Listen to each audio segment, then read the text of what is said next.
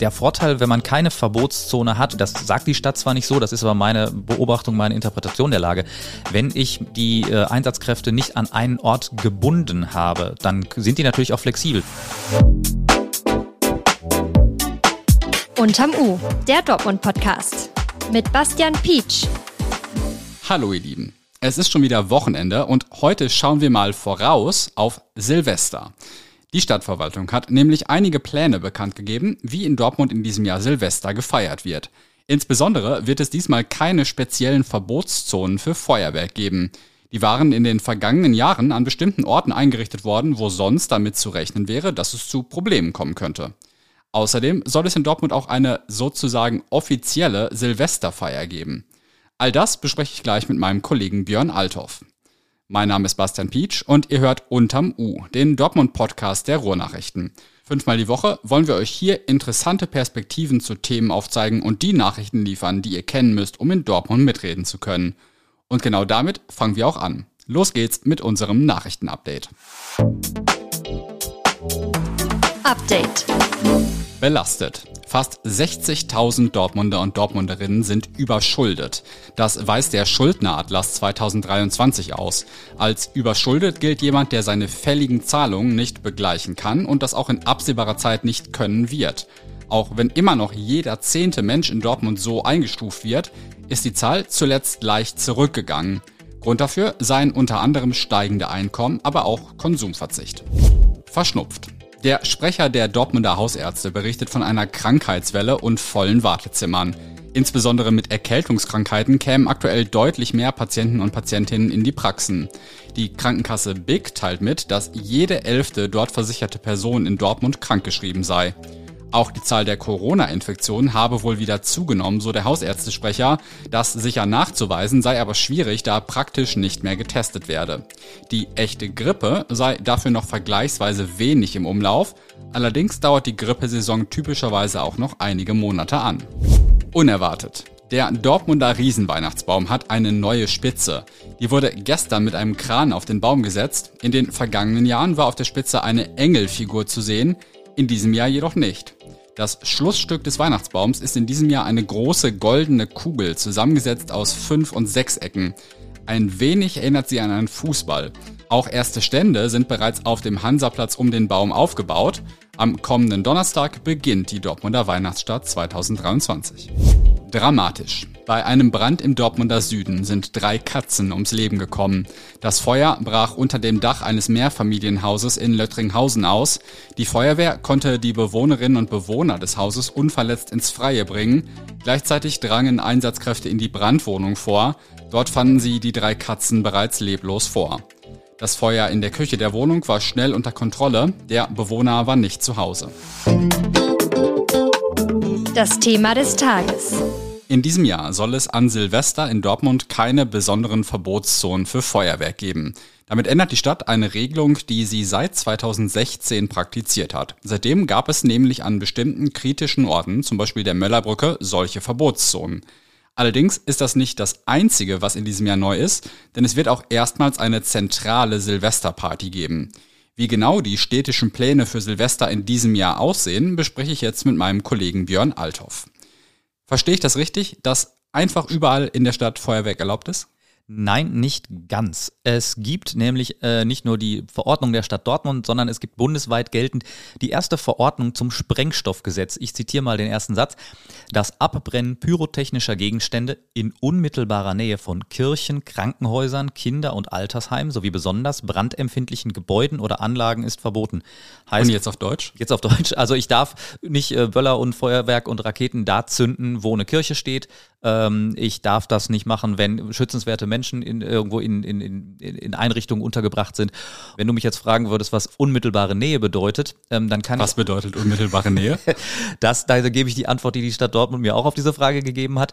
Ja, so genau könnte man das nicht sagen. Das ist, liegt also im Ermessen des Ganzen, was auch irgendwie logisch ist. Da kann man nicht sagen 50 Meter, 100 Meter. Das hängt auch davon ab, wie steht der Wind zum Beispiel. Also wenn du eine Rakete zündest und es ist windstill, ist es was anderes, als wenn irgendwie heftige Windböen sind und dann kann ja auch äh, einfach so, so eine Rakete, so ein Querschläger werden und etwas, äh, ähm, ja, etwas beschädigen. Hat die Stadt irgendwie begründet, warum sie über diese generelle Regel hinaus dieses Jahr keine besonderen Verbotszonen möchte?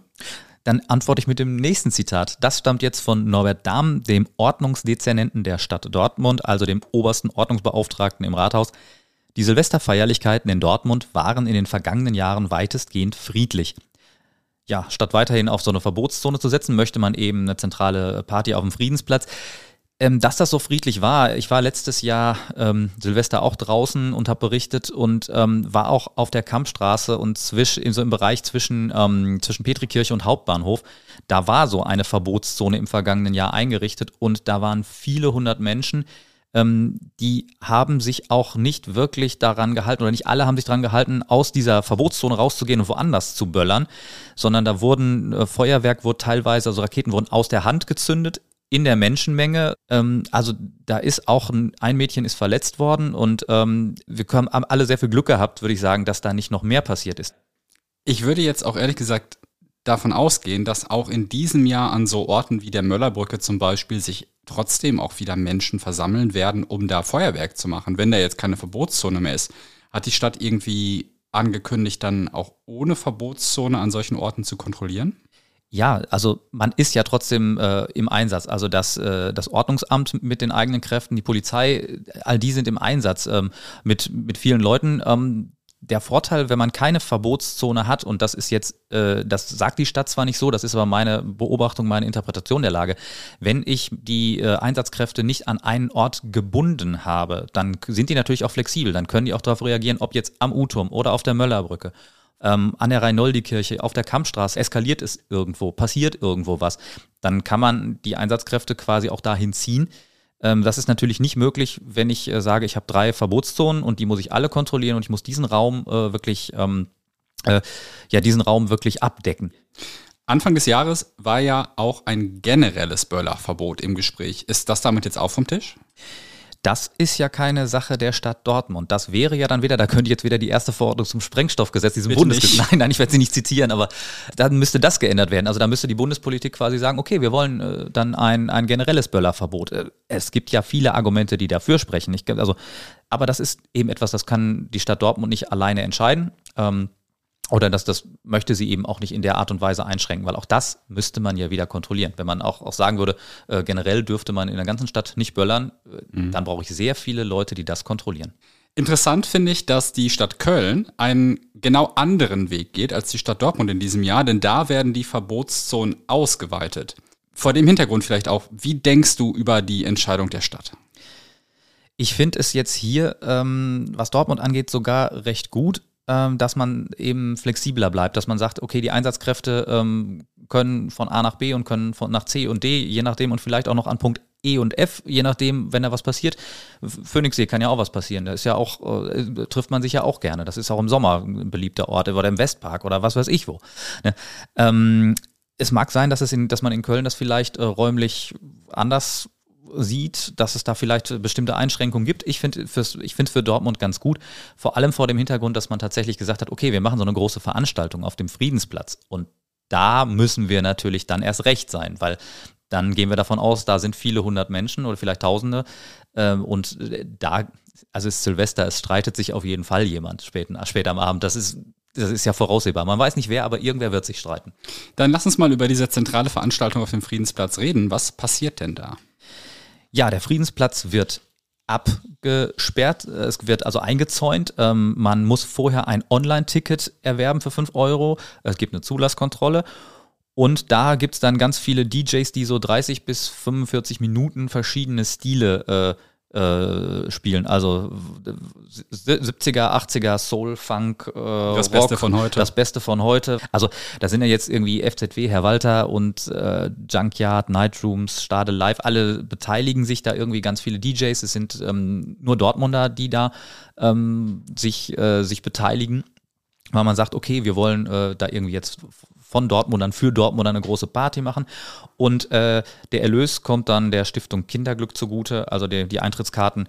Ja, und das Ganze wird organisiert halt von der Stadt. Und, die, und gibt es da auch ein Feuerwerk? Nein, da würde ich jetzt, ein, wenn ich ein letztes Zitat nochmal äh, von Chris Stehmann, dem Nachtbeauftragten der Stadt Dortmund, nochmal einbringen darf. Das ist das letzte Zitat, ich verspreche es. Ähm, wir verzichten komplett auf Pyrotechnik und Feuerwerk und zwar aus Gründen der Nach im Sinne der Nachhaltigkeit setzen wir dabei ausschließlich auf LED-Technik.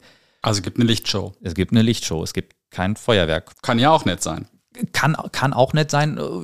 Ich weiß nicht, ob das allen so gefällt, aber wenn es im Vorfeld klar ist, dass es kein Feuerwerk gibt, äh, ist ganz gut. Also es gibt natürlich eine Einlasskontrolle und da wird natürlich jeder, der eine Rakete oder einen Böller dabei hat, der darf das sicherlich nicht mit reinnehmen. Musst du dir dieses Jahr auch wieder die Nacht um die Ohren schlagen? Äh, nein, ich habe zum ersten Mal seit mehreren Jahren frei. Das dieses Mal trifft äh, eine Kollegin, glaube ich, wenn ich den Dienstplan richtig geguckt habe. Da kannst du ja bei der neuen zentralen Silvesterfeier der Stadt vorbeischauen. Björn, vielen Dank für das Gespräch. Zum Schluss möchte ich euch noch eine kuriose Geschichte von Anfang des Jahres vorstellen, die mich jetzt wieder eingeholt hat. Beim Lichterweihnachtsmarkt im Friedenbaumpark war im vergangenen Jahr eine Figur eines riesigen Urzeithais in einem Teich aufgestellt worden. Allerdings leben in dem Teich auch Nutrias. Und die Nagetiere haben das Gestell des Hais damals so stark beschädigt, dass der aufwendig aus dem Teich geborgen werden musste. Ich war damals dort und die ganze Aktion mit zwei Tauchern und einem Kran hat wirklich eine Weile gedauert und auch Blessuren an der Figur hinterlassen. 3000 Euro hat die Reparatur von Bruce gekostet und jetzt ist der Riesenhai zurück. Seit etwa zwei Wochen steht die Figur wieder im See im Friedenbaumpark und auch gegen zukünftige Nutria-Attacken soll sie diesmal besser geschützt sein. Der Lichterweihnachtsmarkt fängt am 23. November an. Falls euch Hintergründe, Porträts, Service und andere Geschichten aus Dortmund interessieren, haben wir aktuell ein besonderes Angebot für euch. Mit unserem Cyber-Angebot könnt ihr für 70 Euro ein ganzes Jahr lang alle Inhalte auf rn.de lesen. Damit spart ihr mehr als die Hälfte gegenüber einem normalen RN Plus Abo. Und zusätzlich könnt ihr eines von 10 Paar In-Ear-Kopfhörern gewinnen. Alle Infos zu unserem Cyber-Angebot findet ihr in den Show Notes. Genießt euer Wochenende. In der nächsten Woche bringt euch Felix hier wieder auf den neuesten Stand. Bis bald und macht's euch nett.